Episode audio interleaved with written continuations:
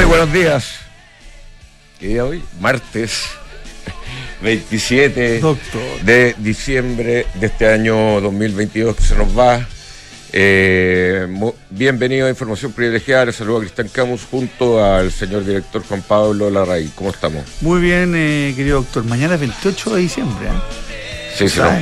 De lo inocente. se nos fue rápido. ¿Tú haces broma o no? Oye, Pero no. eso de lo inocente no es para Halloween. No, es otra cosa. ¿Ah? No, no, no, no. El Día de lo Inocente, el 28 de diciembre, tiene otra Pero ya connotación. está pasado moda, ¿no? Es- sí, es como en la época de cuando ¿Ah? uno era chico. que ahora debería ser más efectivo el Día de los Inocentes porque con los WhatsApp, con los Twitter, con, con todo lo que se puede mal informar y hacer caer... eh, ¿Cuál era la más típica talla de lo- del Día de los Inocentes? Yo me acuerdo que antiguamente los diarios hacían portadas falsas, los diarios no tan serios. Hacían eh. La cuarta, por ejemplo. Por ejemplo, que era- eh, lo hacían broma, Loon también, entonces hacían broma. Lun, En alguna Loon. época. alguna época fue un diario serio, ¿o no? Eh, no, sé, No yo fue yo tan- no diría que no sea serio hoy día, pero un diario distinto. Un diario que se dedica a otro tipo de. Pero no, no siempre fue dedicado a la farándula. Eh, no, pues en alguna época tuvo un perfil parecido a la antigua tercera, a la tercera de los años 80. Después, después en alguna época titulaba con Wall Street, buscando probablemente su, su norte. Bien difícil encontrarlo por ahí, pero bueno. Sí. Y, y finalmente optó A mí me gustó la época esa que tenían una sección de fotos en, en- online. Como que se terminó. ¿Ah, sí? Sí, eh, eran fotos como de, de, de famosos, qué sé yo, bien simpáticas. Mucha gente critica, critica a Lun por lo que hace, pero fíjate que. Antes nadie le decía Lun, No, en pero es un proyecto es un proyecto exitoso y buscó su nicho y tiene un nicho y es exitoso informa informa las cosas desde otro desde otro ángulo un ángulo bien creativo a veces sí a lo mejor para unos a lo mejor se puede pasar en algunos temas pero pero encuentro que lo que hacen la- lo hacen bastante bien Yo lo que he hacen. hecho de menos es la cuarta, que pertenece a este grupo está todavía de comunicaciones. Sí, está en digital sí, pero eran geniales, eran geniales. Ya de partida que el puzzle se llamara Caldo Cabeza, era... eh, dicen que tú eres un gran eh, escritor mandabas cartas al doctor Cariño es cierto sí, eso, no? sí, sí, fue un personaje que tuve con otra con otra identidad que desarrollé, sí. Qué mentiroso. Oye, cuando estaba a cargo eh, del COVID hablando de COVID, sabes que no entiendo bien lo que está pasando en China y es fundamental entenderlo. Porque las informaciones Es- son muy contradictorias. muy contradictorias. O sea, no estoy mal. es- no, no, no es que no esté informado. Es que no tenemos sabemos demasiada- cuál. Hay tener- demasiadas fuentes con informaciones muy contradictorias unas con otras. En una están diciendo que están abriendo todo, en otras están diciendo que están más, con más restricciones que nunca. Hasta Eh, Bloomberg dice que no saben, Mm. que hay mucha información. Hablan de millones de, de billones, porque todavía históricamente China ni siquiera cumple un millón de contagiados, siendo casi 1.300 millones de habitantes.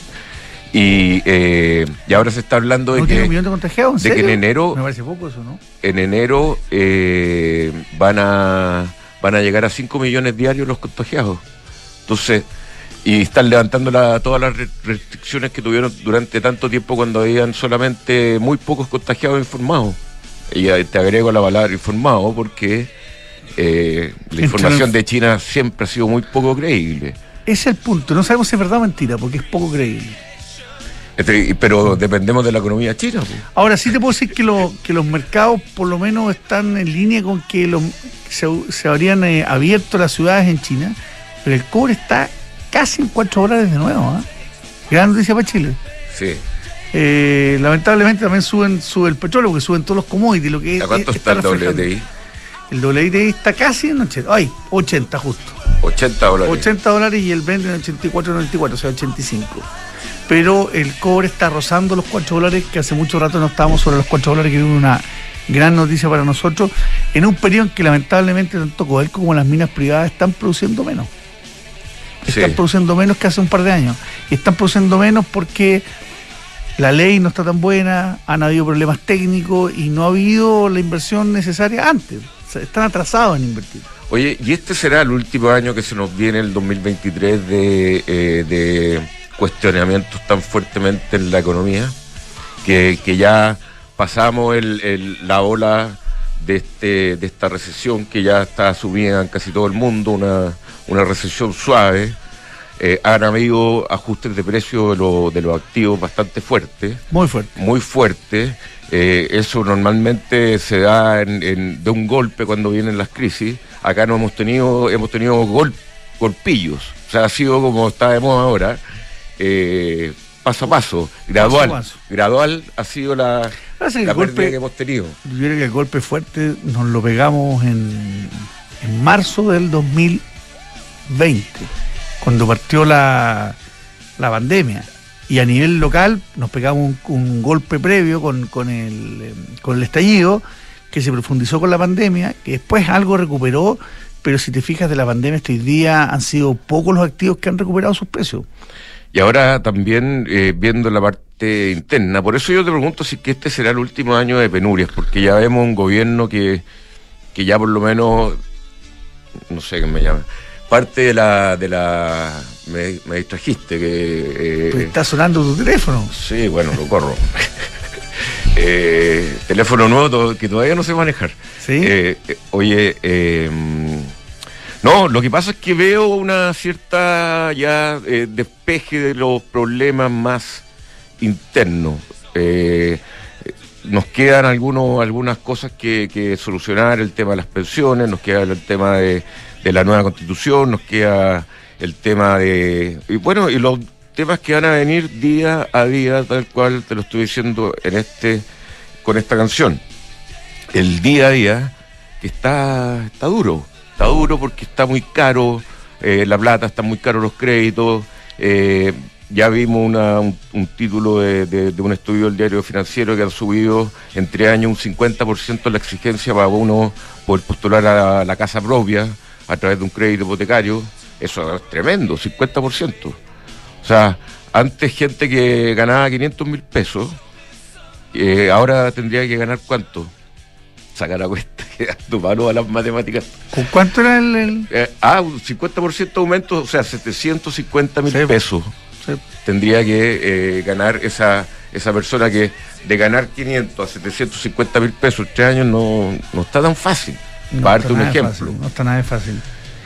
Eh, Oye, mira cómo están las cosas con las ideas que hay, que también, eh, eh, tú sabes que en, España la vida política está muy, muy convulsionada entre el gobierno socialista y la oposición de, centro derecha. Hay problemas con el Poder Judicial y está muy crispada la, la sociedad en España, quizá un poquito parecía cuando estábamos nosotros eh, post estallido bueno, tuvieron un, mini estallido en el fondo en, el catalán. Sí, pero una cosa tiene otra connotación eso. Pero fíjate que cuando es, peligroso cuando un, cuando un gobierno ve que se aproximan las elecciones o cuando lo pueden eh, eh, sacar del gobierno como, como permiten los sistemas parlamentarios, ahora el presidente Sánchez acaba de anunciar hace pocos minutos en una medida que le vendrá muy bien a mucha gente, pero a la larga es una medida que compleja IVA cero a los alimentos básicos. Se va a cero el IVA en los, alimentos básicos. Ayudas en plata, en efectivo, 200 euros por persona para familias con recursos más limitados. Ayuda en la agricultura, en el transporte. Oye, pero es como un plan de eh, shock. Eh. Tremendo, porque además ve la elección a la vuelta de la esquina. ¿Y cuánto era el IVA de los alimentos? Bajo también, porque este es un IVA diferenciado en España, era de 4% y se fue, se fue a cero. Eso lo va a ayudar en todo caso, si es que se logran traspasar esos precios a contener un poquito la inflación, pero desde el punto de vista del déficit de la economía española es solo agudizar el problema. Eh, sí, bueno, pero está apoyado por Alemania, que, le, da la estabilidad a todo ese, ese está complicada esa compleja interna, unión. La interna en España está muy complicada hace rato, está muy, muy crispada.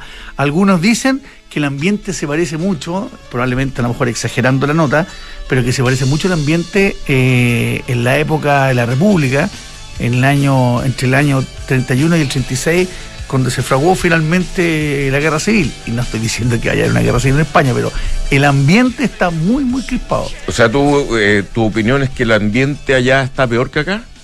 Eh, no estoy allá, pero lo sigo mucho. Yo leo harto la prensa española, veo los, los telediarios, macho, y, veo que está muy, muy enredada, muy enredada.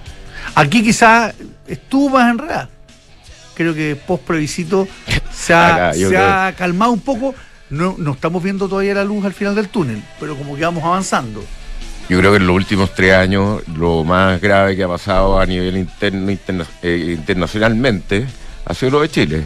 O sea, ha sido la, revolución más marcada. Las otras como que Nicaragua, por ejemplo, ha tenido un montón de problemas, Perú ha tenido un montón de problemas. Eh, Estados Unidos tuvo un problema con la toma, la, eh, tratar de tomar el Capitolio. en Cuba hubo protestas. En, Cuba, hubo protestas. en China hay brotes. Muy reprimidas, pero nunca vistas. En, China también hay brotes, pero eh, haciendo un balance así de, estos tres años, yo creo que lo más importante, bueno, para nosotros lógicamente sí, pero en, términos de, desorden, lo que, lo que pasó acá en Chile.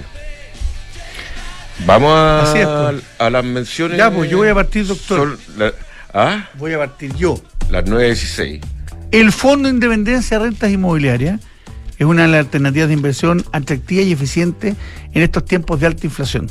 La diversificación de sus activos y tener eh, su contrato en arrendos en UF permite generar flujos estables para sus aportantes. Así que es una muy buena alternativa dirigido por el gran Fernando Sánchez y ese tremendo equipo que tiene Independencia. Oye, eh, ¿cómo se portó el viejo Vascuero, señor director? Bien. ¿Sí? Bien. ¿Estuvo regaloneado? Sí. Me dejó en la cuerera nomás, el viejo Pascual. ¿Sus, niños le manifestaron cariño? Sí. ¿Ah? Buenos cabros. Qué bueno. ¿Lo suyo? ¿La comida estuvo buena? Sí. ¿Lo suyo bien? Bien. Qué bueno. Perfecto. Mejor de lo esperado. ¿Le llegó el regalo que esperaba? Eh, sí, me llegó. Que seguro que no era un regalo físico, era otro tipo no, de son regalos sentimentales. Este, yo sabía, tú eres un hombre muy sentimental, doctor. Bueno, pero para todo lo que no es sentimiento está Mercado Libre que usted puede ir autorregalarse, puede comprar regalos también, funciona de una manera espectacular. Y también con Mercado Pago, que ya me integré a Mercado Pago, que ya me está funcionando, la fintech más grande de Latinoamérica. Y este año celebra la Navidad, que ya la celebraste, pero obviamente todavía sé que hay gente que compra regalos estos días. ¿eh? Aprovecha a comprar. Eh, sí. Me contaba la Josefina Cúpulus, antes de entrar al programa, que ayer las filas en varias tiendas de Santiago era tremenda gente comprando, eh, cambiando regalos o comprando regalos. Yo me acuerdo cuando trabajaba en el retail eh, de, vendedor de zapatos, era el día 24 era el mejor día de venta, por lejos, siempre. Y el 25 se abría a veces, no era feriado, pero el, el 26 era el día, el día de los cambios, que era una lata, porque uno ganaba comisión por la venta. Por la venta. En cambio no hay lucas. En cambio no, hay nada. Entonces acá y todas las consecuencias. No así nomás. Bueno, el día 26. Si usted se quiere ahorrar fila, de él le queda un regalo pendiente. Eh, aproveche Brooksware, que está con su portal brooksware.cl donde pueden encontrar exactamente lo mismo que está en cada una de las tiendas. Bueno, y ahora lo ideal estaba agarrar una moto e irse a recorrer, irse hasta el, el desierto con la Desert X de Ducati, que está revolucionando el Adventure Big Trial. Y ahora en Cenegocia, tu empresa puede obtener financiamiento para pagar a sus proveedores o adelantar el pago de órdenes de compra y factura. Visítalos en cenegocia.com. Y Tumi, la marca internacional de productos de viajes, estilo de vida y negocios, ya está en Chile con su innovadora propuesta de maletas, bolsos y accesorios que combinan funcionalidad con un espíritu lleno de ingenio. Visítalos en tumichile.cl. En XTV, la mejor tecnología de educación financiera se unen para que puedas acceder a los mercados de la mejor manera. Descarga la app y comienza a invertir hoy. Más información en xtv.com. Ya, eh... Tenemos otro invitado en línea, don Germán González, coordinador macroeconómico de CLAPES UC. Hola Germán, ¿cómo estás? Hola, ¿cómo están? Muy buenos días. Muy buenos días, Germán. Oye, Germán, entremos, entremos rápidamente en materia, sobre todo en un periodo en que em, necesitamos volver a crecer. Todo el consenso dice que este este 2023 vamos a tener una, una recesión, veremos después qué tan profunda puede ser, pero venimos arrastrando un problema hace rato, hace años, Germán, que es la en la productividad. Y, ustedes acaban de sacar un, informe respecto a eso y que dice que el desempeño de la productividad llegó a su peor momento en, en la pandemia, anotando una calle interanual de 4,7%. ¿Por qué no nos comentas un poquito de eso? Sí, claro. A ver, muy brevemente respecto de lo que ha estado pasando con, con la productividad, para tener algunos números de referencia.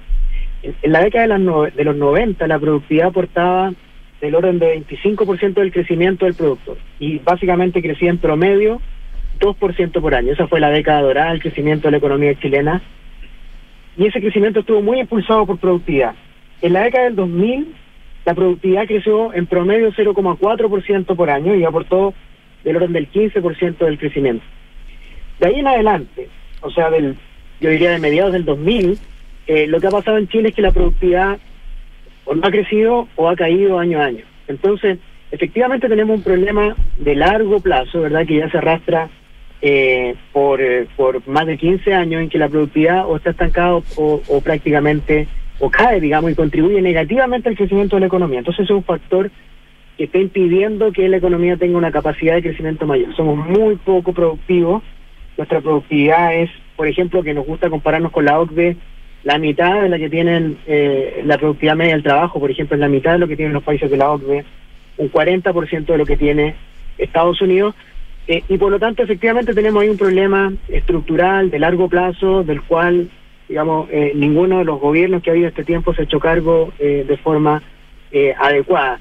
Y lo que nosotros hacemos en CLAPEUC es que vamos midiendo la productividad total de factores trimestralmente y efectivamente lo que ocurrió en el tercer trimestre, recordemos que la economía creció 0,3% durante ese periodo, es que hubo una contracción muy fuerte de la productividad total de factores, eh, como tú bien decías, eh, del orden de 4,5% en una medición muy simple, y en una medición un poquito menos simple, por decirlo de alguna manera, la caída es de 2,3%, pero de todas maneras eso no nos vuelve a retrotraer al peor momento de la pandemia, del inicio de la pandemia, que fue interrumpido por un periodo 2020, segunda parte, 2021, en que la economía se recuperó, ¿verdad? Y hubo una recuperación también de la productividad, pero siempre eso lo miramos con cautela porque pensamos que había un componente cíclico importante ahí y eso se viene a ratificar eso. Es decir, tuvimos un periodo relativamente bueno, pero tuvo mucho que ver con el ciclo y hemos vuelto a esta tendencia de caída de la productividad y contribución negativa eh, al crecimiento económico, que es un tema que creo yo que, debiera preocuparnos, eh, digamos, a todos porque limita la capacidad de crecimiento de la economía. Germán, ¿y qué tan difícil eh, es medir la productividad ahora con estos sistemas híbridos o de, teletrabajo? O, se puede medir igualmente fácil? A ver, la forma que, digamos, que tenemos en economía para medir la productividad es un enfoque que llamamos residual, en el sentido de que eh, o, digamos como plantean algunos autores, la productividad es una medida de lo que no podemos medir, por decirlo de alguna forma. ¿A qué me refiero con esto? Nosotros para medir la productividad lo que hacemos es que miramos cuánto crece la economía y por otro lado miramos lo que sabemos, es decir, cuánto crece el stock de capital, cuánto crece el empleo, ¿verdad? La acumulación de factores productivos, eso lo sabemos, y también sabemos cuánto crece la economía. Y hay una parte no explicada que eh, nosotros atribuimos al crecimiento de la productividad. Entonces, básicamente lo que lo que mide la productividad total de factores es, como digo, lo que no podemos lo que no podemos medir y que explica el crecimiento de la economía. Por ejemplo, en los 90 lo que pasaba es que, digamos, la economía creaba empleo, había inversión, se acumulaba stock de capital, pero el crecimiento del producto iba más allá, ¿verdad?, de lo que podían explicar la acumulación de factores productivos. Y eso, por lo tanto, se atribuye eh, residualmente al crecimiento de la productividad. Eh, y hoy día lo que vemos es que cuando uno eh, considera la acumulación de factores, capital, trabajo, por ejemplo, bueno, con eso explica todo lo que crece la economía.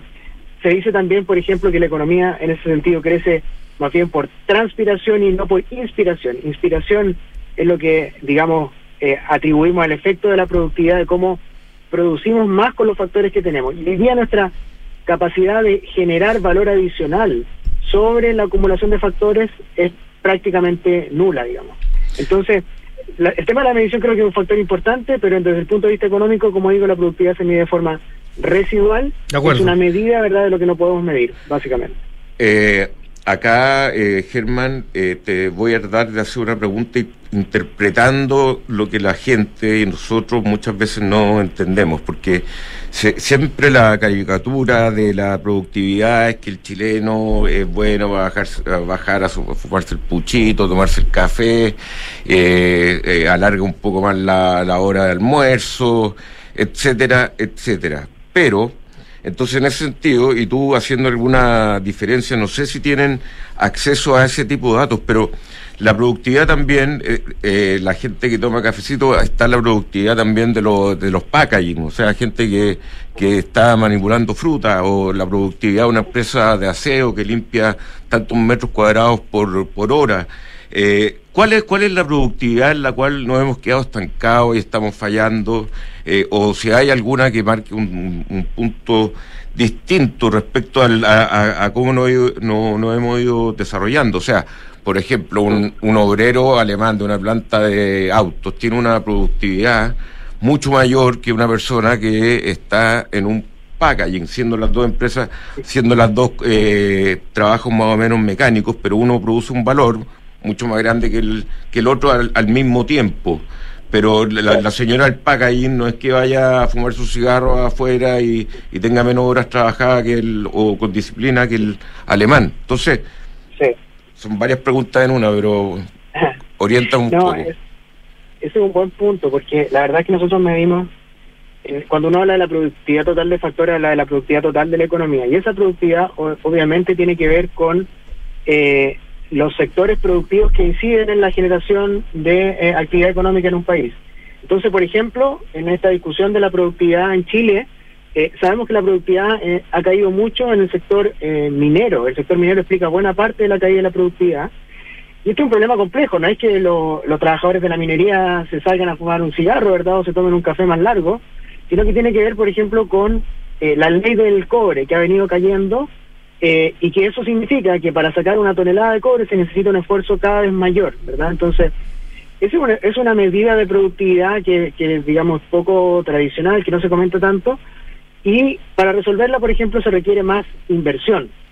Y por lo tanto, cuando uno piensa en políticas públicas, ahí lo que uno necesitaría, ¿verdad?, es que hayan eh, políticas que incentiven la inversión en la, en la, en la minería. Y también, ¿verdad?, eh, una, una recomendación habitual que se hace para aumentar la productividad tiene que ver con, bueno, aumentar la producción en sectores que son más eh, intensivos en, en, tecnología, ¿verdad? Y esos sectores, ¿verdad?, permiten aumentar la productividad promedio de la economía. La productividad total no es más ni menos, ¿cierto?, que la productividad de cada uno de los sectores que funcionan en la economía. Si uno tiene sectores que aportan relativamente poco, ¿verdad?, al, al proceso productivo y a la, y a la, y a la producción de bienes y servicios, eh, con poca tecnología, bueno, el aporte a la productividad de sector va a ser relativamente bajo, pero la, pero la minería, el sector energético, ¿verdad? Eh, son sectores que aportan conocimiento, aportan tecnología, obviamente la, la, la industria de la, de la innovación y el conocimiento también van en esta línea, pero efectivamente Chile es un país que tiene eh, sectores que no son tan incentivos, tan intensivos, digo, en, en innovación y desarrollo. Ahora, yo creo que acá, bueno, el problema eh, llevándolo un poco al punto que ustedes plantean, es, es, mucho más de fondo, tiene que ver con la calidad del capital humano, con, con la falta de modernización del Estado eh, y, con, y, con, factores de ese tipo, la falta de competencia en algunas industrias, que nos llevan a que, digamos, nos hemos ido quedando atrás, a pesar de tener una serie de diagnósticos que se han hecho durante los últimos años por grupos transversales en distintas instituciones, porque sabemos lo que hay que hacer. El problema eh, a mi juicio, ¿verdad?, es que cada gobierno está pensando en su periodo de cuatro años, incluso menos, y esto requiere una mirada de más largo plazo que ha estado ausente en el debate público. Si uno agrega eso que la inversión también ha estado bastante estancada, la consecuencia, eh, a propósito de lo que ustedes comentaban al principio, no solo es que el próximo año la economía va a caer entre 1 y 2%, que sabemos que va a ser así, sino que si uno mira el mediano y largo plazo, ¿verdad? La capacidad de crecimiento de la economía es inferior a 2% si usa plena capacidad sus recursos productivos, porque no tenemos el capital humano, porque no tenemos la tecnología, porque no se ha invertido suficiente en investigación y desarrollo, y eso lo que hace más bien es hipotecar las capacidades futuras de crecimiento eh, de la economía, la capacidad futura de generación de ingresos fiscales, por ejemplo. Por eso este es un problema más bien de largo plazo eh, con el que tenemos que lidiar, creo yo. Oye, pero ahí eh, el tema de esto de productividad no se debe, o sea, para pa sacarnos ese estigma un poco eh, al, al tema del, del pucho y el cafecito. Claro, claro, justamente eso es lo que quería decir, que no hay es un problema más de fondo, que no se resuelve si, por ejemplo, limitamos el pucho y el cafecito en las empresas. Digamos, eh, lo que se requiere desde el punto de vista es un tema más de estru estructural, de largo plazo, donde se requiere mejorar la, la, calidad de la educación, por ejemplo, necesitamos profesionales mejor formados, necesitamos mejor, mejores técnicos, una mayor vinculación entre la universidad y las empresas. Necesitamos que haya más inversión, porque la inversión permite, si tenemos, por ejemplo, mejores carreteras, mejor infraestructura tecnológica, aeropuertos, ¿verdad? Eso permite que los procesos productivos sean más eficientes. Necesitamos un Estado, por ejemplo, que sea eh, más eficiente, que resuelva más rápido los problemas eh, de, la población. Eh, acá, por ejemplo, digamos, nos, nos gusta compararnos con la OCDE. Decía al principio que tenemos una productividad media del trabajo que es la mitad de la OCDE, pero también invertimos, por ejemplo, un sexto de lo que invierten los países de la OCDE en investigación y desarrollo. Y ahí, por, por lo tanto, tenemos eh, un problema un problema mayor. Cuando hablamos de competencia, tratados de libre comercio, cuando tuvimos durante este año la, la discusión del TPP-11, bueno, necesitamos que haya más competencia, que haya más apertura comercial, para que las empresas se vean desafiadas, ¿verdad? Y sean más productivas por eh, producto de eso. Entonces, efectivamente es un problema más complejo, más estructural, que tiene, que no hay una, digamos, bala de plata para resolver el problema, sino que es multidimensional, pero creo que es importante relevarlo porque eso es lo que está, como digo, limitando nuestra capacidad de crecimiento, de generación de empleos, de ingresos fiscales, eh, no, no en este año ni el, ni el próximo necesariamente, sino que pensando en los próximos 10 o 20 años es algo que hay que revertir, o si no, vamos a estar condenados a un crecimiento muy pobre por mucho más tiempo. Oye, eh, Germán, eh, antes de darle el pase al, al, director, la productividad gubernamental, estatal, ¿se mide de alguna manera en particular o no? ¿Y cómo estamos ahí? Si es que se mide. Eh, Claro, nosotros no lo medimos eh, a nivel de, componentes verdad del gasto, sino que más bien eh, a partir de sectores eh, económicos y, y, en, ese sentido, claro, no hay, yo, yo no he visto al menos, excepto por algunos estudios de la Comisión Nacional de Productividad que han analizado la tramitología, que es un problema importante desde el punto de vista del sector público. he visto también algunos estudios sobre, sobre la productividad del sector salud, he visto cosas más bien acotadas, eh, yo creo que, digamos, hay espacio para estudiarlo mucho en más detalle, y, ciertamente siento que el, sector, el público, el sector gobierno, ¿verdad?, representa prácticamente un cuarto del PIB, es algo que hay que mirar también, y efectivamente no solo el sector privado y el sector empresarial, que son los tres cuartos restantes de la economía, sino que, digamos, uno debiera también mirar cómo mejorar, modernizar el Estado, esto que se, que se comenta cada cierto tiempo, cómo hacemos para hacer un Estado más eficiente, más innovador, ¿verdad?, que facilita procesos.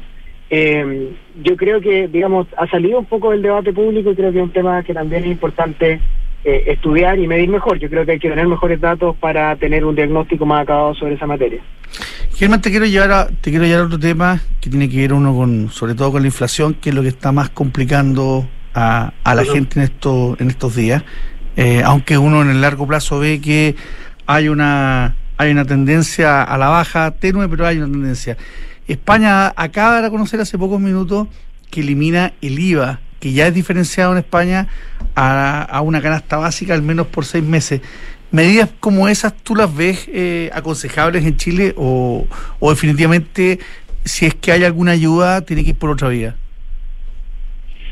A ver, eh, digamos, convengamos que el, efectivamente el gobierno está con, un, discutiendo una reforma tributaria grande que lo que hace es digamos, aumentar la recaudación para tener mayores recursos verdad para financiar políticas políticas públicas. Yo creo que efectivamente el, el problema de la inflación es un problema eh, muy importante, especialmente cuando uno mira, por ejemplo, la canasta básica de alimentos, que, que crece más del doble de lo que crece la inflación sea, uno mira el IPC total, en torno a 13%, ¿verdad? La canasta básica crece 27%. O sea, yo creo que esto, la inflación genera un problema social muy, muy grande, eh, afecta principalmente a la población más pobre, de menores ingresos, de menores recursos, eh, y por lo tanto hay que tomar medidas. ¿Qué, medidas creo yo que son, desde mi punto de vista, las más eficientes? Aquellas que eh, significan transferencias directas del Estado eh, de carácter transitorio, ¿verdad? Y dentro del marco presupuestario. ¿Por qué eso es importante eh, a mi juicio? Bueno, porque básicamente, digamos, tenemos que resguardar varios equilibrios al mismo tiempo. La situación fiscal en Chile se ha venido deteriorando en los últimos años, ¿verdad? Las perspectivas para el 2023 que vamos a volver a tener déficit fiscal y por lo tanto una primera recomendación, si se quiere, podría ser, digamos, entregar transferencias a los hogares eh, directas de parte del Estado, por ejemplo, vía Banco Estado, eh, para, digamos, eh, suplir eh, el aumento del costo de los alimentos, principalmente, como digo, eh, han aumentado con mucha fuerza. Yo tendría un poco cuidado con las medidas de carácter tributario, por lo que decía al principio, porque estamos discutiendo una reforma eh, tributaria grande, porque, digamos, el primer eh, objetivo del gobierno es tener mayores ingresos para políticas más de largo plazo, y también porque muchas veces cuesta revertir esas medidas que se toman eh, tributarias, ¿cierto?, que se, tienen que discutir en el Congreso, eh, que se toman, ¿verdad?, con una ventana de tiempo acotada, pero que terminan transformándose en permanente.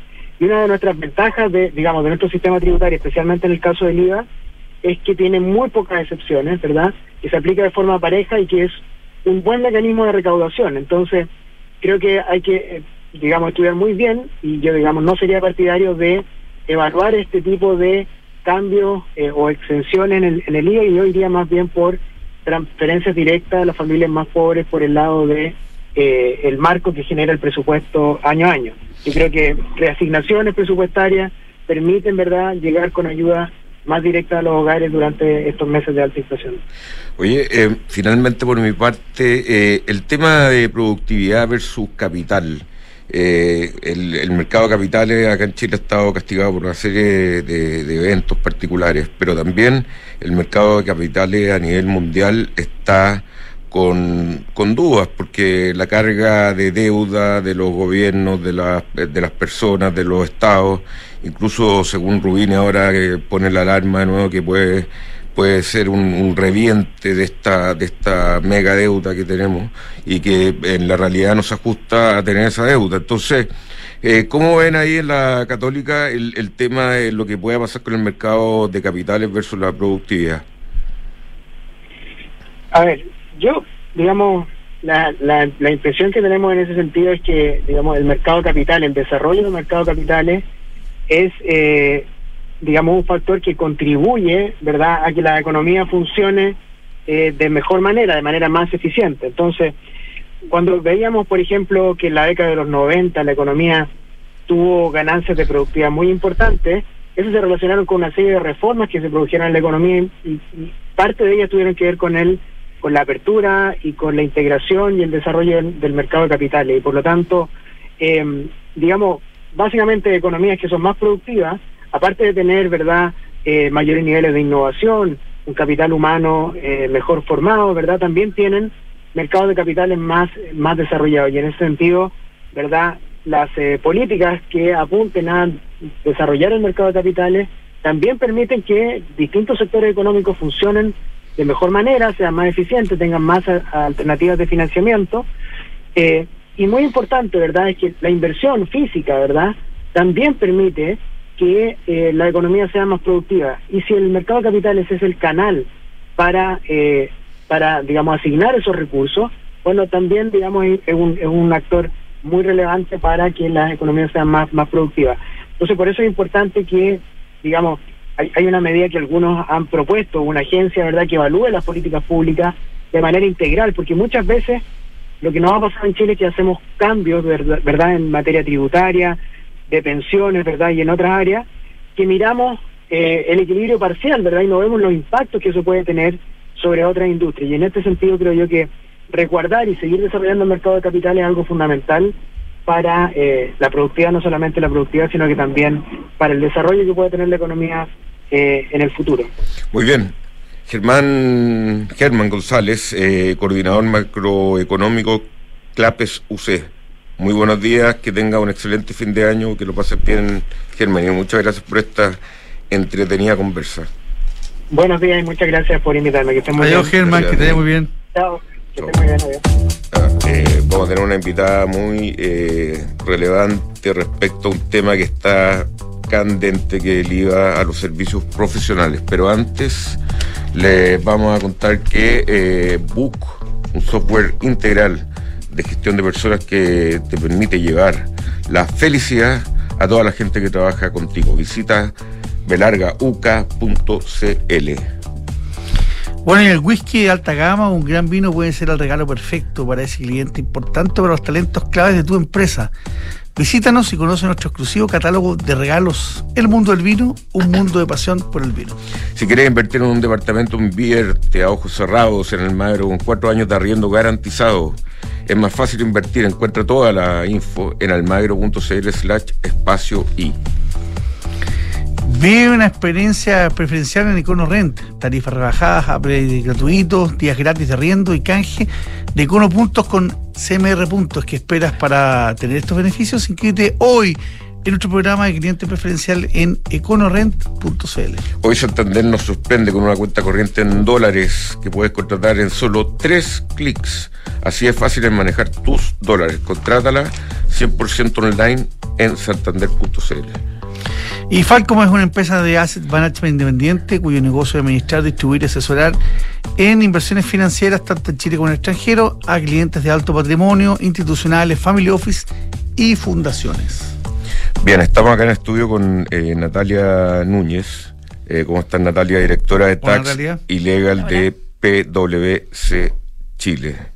Eh, bueno, está a puertas de, de empezar a implementarse, entiendo, eh, durante estos primeros seis meses el IVA a los servicios profesionales. ¿Qué claridad tenemos respecto a cómo, cómo funciona esto? Porque a, veces la excepción, al parecer, puede ser la regla y mucha gente eh, puede no tener que pagar este IVA. ¿Cómo, cómo, cómo, cómo es la propuesta de reglamento? ¿Cómo va a funcionar este tema, eh, Natalia? Sí, hola, buenos días. Buenos días. Eh, bueno, primero comentar que en Chile eh, tenemos una serie de impuestos que un poco para situarnos en el mapa, eh, los más importantes son el IVA, el 19% que se paga sobre las ventas y sobre algunos servicios hasta ahora, eh, y el impuesto a la renta, que es otro impuesto que pagamos, bueno, que pagan las, las las empresas al 27% y las personas naturales según el tramo de ingresos, ¿cierto? Esos son los dos principales. Tenemos otros impuestos de timbre, por ejemplo, a los créditos, las contribuciones a los bienes raíces, etcétera. Eh, Patentes comerciales. Exactamente. Pues Tenemos una serie de impuestos, pero en este caso se van a mezclar dos cosas importantes. El IVA, que es este 19%, y el impuesto a la renta. En el impuesto a la renta, nosotros teníamos una figura que existía hace mucho tiempo, que era de las sociedades de profesionales. Los profesionales independientes que emitan boletas de honorario, digamos, pagan sus impuestos personales y eh, tienen un tratamiento, digamos, como persona independiente. Y las sociedades de profesionales tenían un tratamiento similar. ¿Ya? Y la ley los equiparaba, pero todo para efectos del impuesto a la renta, para que emitieran boletas de honorario, simplificar un poco su, su tratamiento tributario. Pero ahora esta figura se volvió relevante para otro impuesto, que es el IVA. ¿Y por qué? Porque a propósito de la, eh, de la ley que financia la pensión eh, garantizada universal, en febrero de este año se aprobó eh, una modificación en la definición de los servicios que quedan afectos a IVA. Y que los cambia completamente porque en el fondo es cualquier acción o prestación que una persona realiza para otra.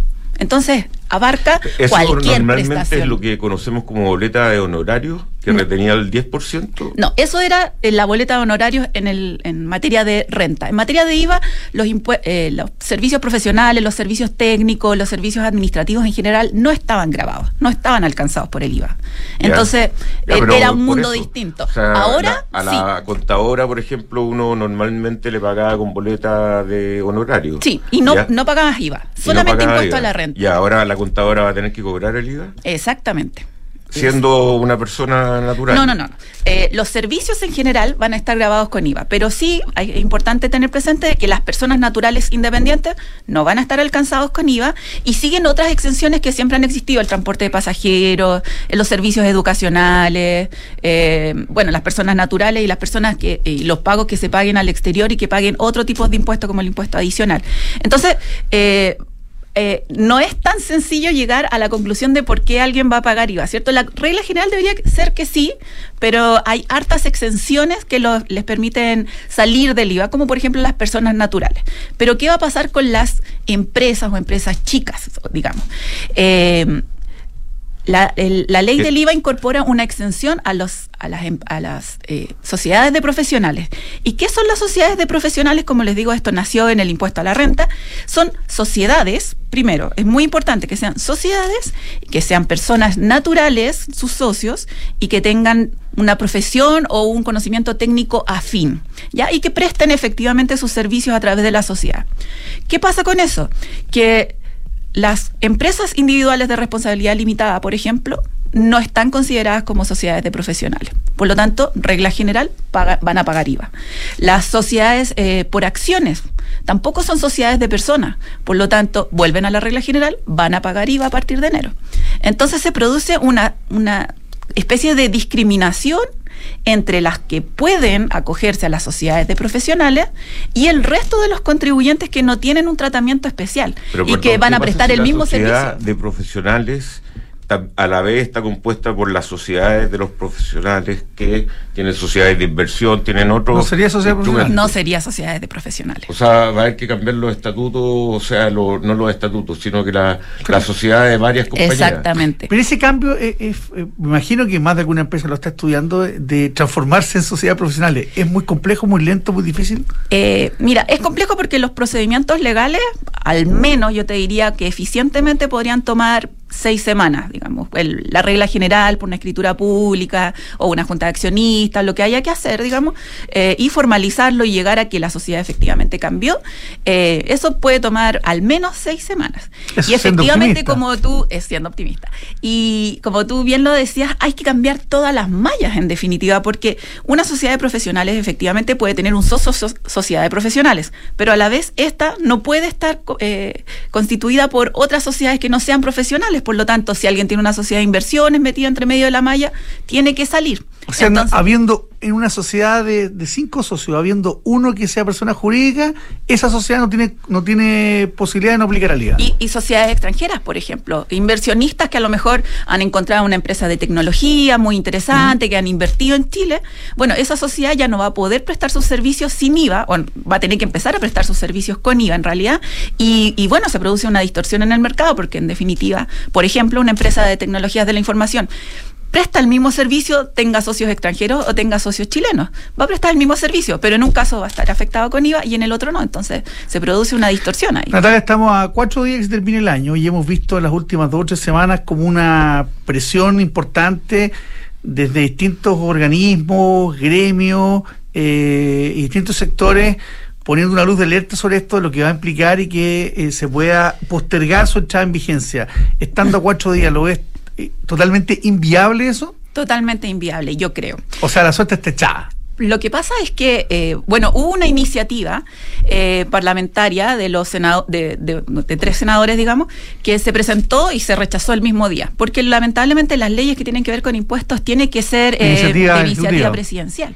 Entonces Ahora, no pueden tenemos experiencia en los años anteriores y se aprobaron varias cosas como los retiros de la FP que tenían el mismo carácter y fueron aprobadas. Sí, sí, pero por ahora del gobierno no se ha escuchado alguna iniciativa en ese sentido. Lo que sí podemos eh, ver es que, bueno, esta ley eh, se publicó en febrero del año pasado, mm. ¿ya? Y las instrucciones del Servicio de Impuestos Internos que desarrollan un poco cómo implementar esto, eh, empezaron a salir en julio, salió una circular en octubre y salió la resolución 115 el 30 de noviembre.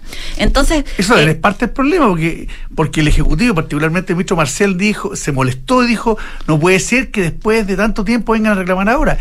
Pero, el Ejecutivo, a través de impuestos internos, sus circulares tiene menos, tiene un mes. Exactamente. Y ahí recién han podido entregar claridad y certeza en el fondo de cuál va a ser la interpretación o la posición del Servicio de Impuestos Internos frente a esta materia. Y la puerta que abrieron, en definitiva, es a través de esta última resolución que te menciona, que es la 115, que eh, nos abrió una puerta en el sentido de que efectivamente la ley entra en vigencia el primero de enero, pero nos dejó seis meses para que las sociedades se puedan reorganizar, porque en el fondo también hay cierta razonabilidad en entender de que, como te decía, eh, las reorganizaciones societarias toman tiempo y ya hubo un pronunciamiento, digamos, como en agosto, donde dijo el Servicio de Impuesto Interno, sí, usted se puede reorganizar y eso no es elusivo. Entonces, abrió la puerta a que efectivamente las empresas se puedan reorganizar, pero saben que toma tiempo y por lo tanto nos dio seis meses hasta Pero operativamente, ¿qué pasa? para poder hacer eso. Operativamente, mientras me organizo, tengo que cobrar IVA. O pagar IVA, o no, ¿qué pasa? ¿Qué pasa? ¿Qué pasa en esos todos los socios convencidos no, pero, No, de acuerdo, una vez convencido, pero si te dan esos seis meses, tengo hasta el 30 de junio para hacerlo. ¿Qué pasa entre el 1 de enero del 23 y el 30 de junio en, eh, en materia de IVA? Sí, el consejo práctico en definitiva es, si yo de aquí al sábado, básicamente tengo que tomar la decisión. ¿Vamos a hacer una sociedad de profesionales? Ok, vamos a empezar los trámites para hacer una sociedad de profesionales y lo vamos a terminar antes del 30 de junio porque en las instrucciones del Servicio de Impuestos Internos nos obliga a registrarnos antes del 30 de junio. ¿ya? Y en este periodo intermedio es raro porque no vamos a cumplir los requisitos en estricto rigor, pero el servicio me dice, reorganízate, no te preocupes, después te registras antes del 30 de junio, eso sí, y no emitas boletas afectas. Preocúpate de que en el fondo dentro del primero, entre el primero de enero y el 30 de junio, emite las boletas como si fueras ya una sociedad de profesionales. de manera de que yo me voy a hacer un poco la vista gorda, porque sé que te estás demorando, sé que se están adecuando, y hasta el 30 de junio yo no voy a molestar factura exenta, eso sí. Entonces, sé consistente con tu plan de que, de que vas a transformarte en una sociedad de profesionales. Bueno, a ponerse las pilas todos, a hablar con los abogados, a, a, preparar los Hay que tomar decisiones rápido. Los precios de transferencia de la sociedad a las personas, que eso es lo que se va a tener que hacer, y eh, principalmente eh, ordenen, eh, va a haber que ordenar la casa y poner de acuerdo a los socios que quieren hacer esto o lo otro. Porque como persona, por algo está como sociedad y ahora estás como persona de otra, otro negocio. otra instancia. Entonces, es una decisión que, que va a haber que tomar. Y, bueno, ahí tiene el apoyo de PwC, si usted lo quiere llamar, que son nuestros auspiciadores y se ve la sapiencia que tienen acá Doña Natalia. a través de Natalia Núñez. Muchas gracias. Gracias Natalia, ¿eh? clarísima la información. Nos faltó, nos faltó un poco tiempo, pero está Chucky ahí al mando, así que eh, nos vamos a la pausa.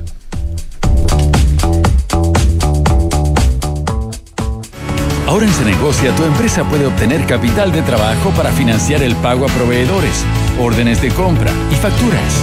Nuestro financiamiento lo realizamos en alianza con Fingo, que es más rápido con las mejores tasas y 100% digital. Tener financiamiento ahora es posible en Cenegocia. Visítanos en cenegocia.com. En Falcom Asset Management somos expertos en inversiones. Nuestro compromiso es dar seguridad a nuestros clientes que los ayudaremos a alcanzar sus objetivos financieros de largo plazo. Falcom Asset Management es liderado por sus socios, quienes con su experiencia permiten asegurar la continuidad de la filosofía de la compañía, la calidad de los procesos y el servicio a los clientes. En Falcom Asset Management construimos relaciones duraderas con nuestros clientes, basadas en excelencia, servicio y confianza. Antes de invertir en un departamento sabía que quería tener una propiedad para el futuro, pero no sabía con qué inmobiliaria. Quería una que fuera responsable, con experiencia y que ofreciera un buen servicio pre y postventa. Por eso cuando conocí a Almagro y supe que tenía 45 años de trayectoria, me aseguré en elegir un departamento con excelentes terminaciones, que fuese de calidad y que me permitiera tener una alta demanda de arrendatarios. No tuve ni un pero e invertí a ojos cerrados. ¿Quieres saber cómo lo hice? Entra a almagro.cl slash espacio Almagro desde hoy, contratar una cuenta corriente en dólares es tan fácil que lo puedes hacer en solo tres clics. Si eres cliente Santander, contrátala 100% digital. Una cuenta con la que podrás comenzar a guardar tus dólares para transferir al extranjero, recibir transferencias en dólares, comprar y vender dólares online e invertir en mercados internacionales y mucho más. Conoce más y contrátala en www.santander.cl. Santander, tu banco. Infórmese sobre la garantía estatal de sus depósitos en su banco o en www.cmfchile.cl. ¿Has escuchado la frase que dice, la confianza es la nueva divisa de los negocios? En PwC creemos en esa premisa, pues estamos convencidos que, al administrar una organización con la confianza en el centro, estás garantizando su éxito a largo plazo. En PwC reunimos el mejor talento multidisciplinario con tecnología de última generación. Conoce más en pwc.cl. De ahora en adelante, podrás pagar en restaurantes con un código QR sin tocar dinero ni máquinas, comprarte tus libros de estudio con descuentos, cargar tu celular sin salir de casa, aceptar todas las tarjetas en tu negocio o cobrar con un link de pago. Por eso y muchísimo más, de ahora en adelante Mercado Pago, la fintech más grande de Latinoamérica. Independencia Fondos de Inversión más de 30 años invirtiendo con éxito en activos inmobiliarios de renta en Chile y el extranjero. generando flujos estables y crecientes para nuestros inversionistas. Disponemos de una sólida estructura de capital y la experiencia requerida para encarar con plena confianza los nuevos desafíos del mercado, atributos necesarios para adaptar nuestros activos y contratos, para hacerlos más flexibles y seguros. Infórmate en independencia-mediosa.cl. ¿Cuándo eres más feliz en el trabajo?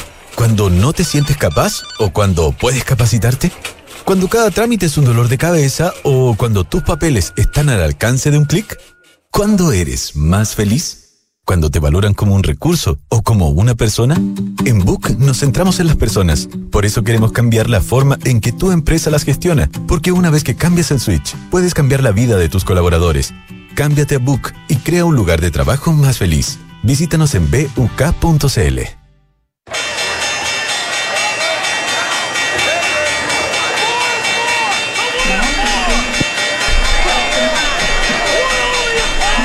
Estamos de vuelta con el campanazo. Estábamos entretenidos acá conversando.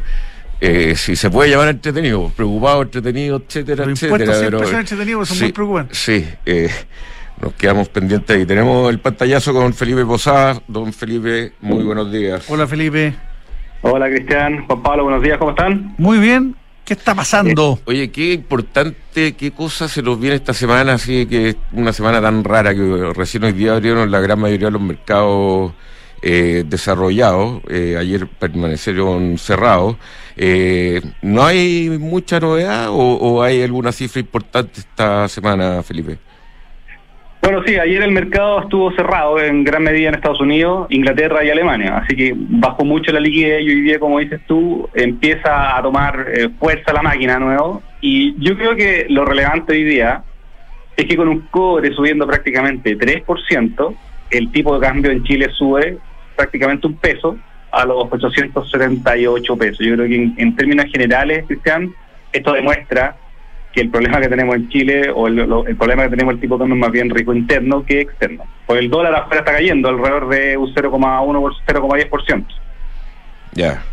¿Y, y por dónde se está viendo eh, que esa diferencia se justifique? ¿Cuál es el driver de, de de esta interna nueva?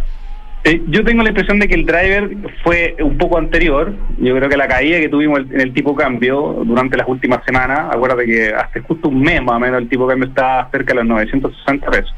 Yo creo que el punto de inflexión fueron dos datos clave. El primero, eh, una inflación en Estados Unidos ya reduciéndose de manera consistente, cinco lecturas de IPC con tendencia más bien bajista, con un IPC Chile subiendo. Entonces eso inmediatamente recalibra las, las, las perspectivas sobre tasas de interés en Estados Unidos y en Chile, con un, probablemente, no sé, te- te- una especulación mía, si la inflación en Chile sigue subiendo, como lo tenemos, ya tenemos el 14% ahí a la vuelta de la esquina, así que el reporte de IPC que se libera en enero de diciembre sale nuevamente sobre la expectativa, con la expectativa del mercado en Estados Unidos bajando la presión sobre las tasas de interés en de la Reserva Federal, probablemente eso generó una buena corrección del tipo cambio en Chile. Ahora hacia adelante, no lo sabemos, yo tengo la impresión y mantengo lo que hemos venido conversando durante el año, que cuando el tipo cambio cae, yo creo que son oportunidades para salir a comprarlo. Ya, ya, muy bien. Oye, y el tono está positivo en los mercados. Sí, sí, en general los futuros en Estados Unidos están bastante positivos, en Europa también. Eh, lo otro, eh, un- este es el último pantallazo del 2022, así que un buen eh, un buen pantallazo para hacer balances, porque si bien es cierto hemos conversado harto sobre el dólar, pero también creo que hemos andado muy bien con los pronósticos del Bitcoin. Nosotros empezamos a hablar del Bitcoin corto por ahí cuando está, no sé, en 30 mil dólares, hoy día está cerrando a los, cerca de los 16.825 dólares. Muy bien, Felipe, eh, que tenga un excelente fin de año, ¿ah? Eh, Sí, y nos y a estamos viendo el también. 23. A ustedes también espero verlo el próximo martes, si Dios quiere. Que, te vaya, que te vaya muy un bien. ¿eh? abrazo, A gracias. ustedes también, chao. Nos vamos, señor director, este último lunes de transmisión, martes, perdón. Nos vemos el próximo. No, el jueves nos vemos, doctor. Sí, no, sí, nos vamos a ver antes de fin de año. Así no te veía más.